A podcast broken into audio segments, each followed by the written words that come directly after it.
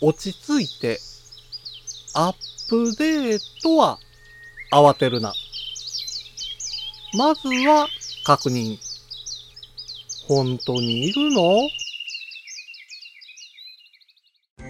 五七五七七の31文字でデジタルに関する単価を読むデジタル教室単価部です。デジタルデバイスを使用していると、システムのアップデート通知が来ることもあります。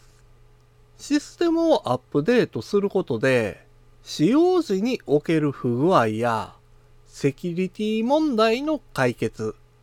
さらには、新機能の追加が行われますから、アップデートするべきです。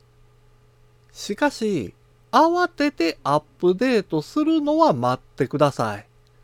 システムの根幹に関わるアップデートになりますので、アップデートを行ってる最中は何もできなくなります。そしてシステムがアップデートされるということは、そのシステムの上で動作するアプリにも影響が出てくる可能性があるんです。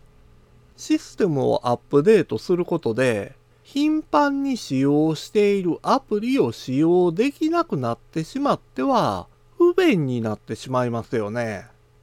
ですから、慌ててシステムをアップデートするのではなく、まずは使用してるアプリが新しいシステムでも問題なく動作するのかどうか確認しておきましょう。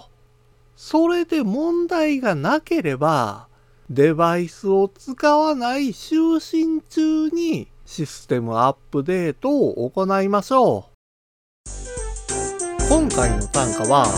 画像付きでインスタグラムやツイッターにも投稿しています。また、デジタル教室ではアプリやパソコンの使い方などの情報をウェブサイトや YouTube、ポッドキャストで配信していますので概要欄からアクセスしてみてください。デジタル教室タンカブでした。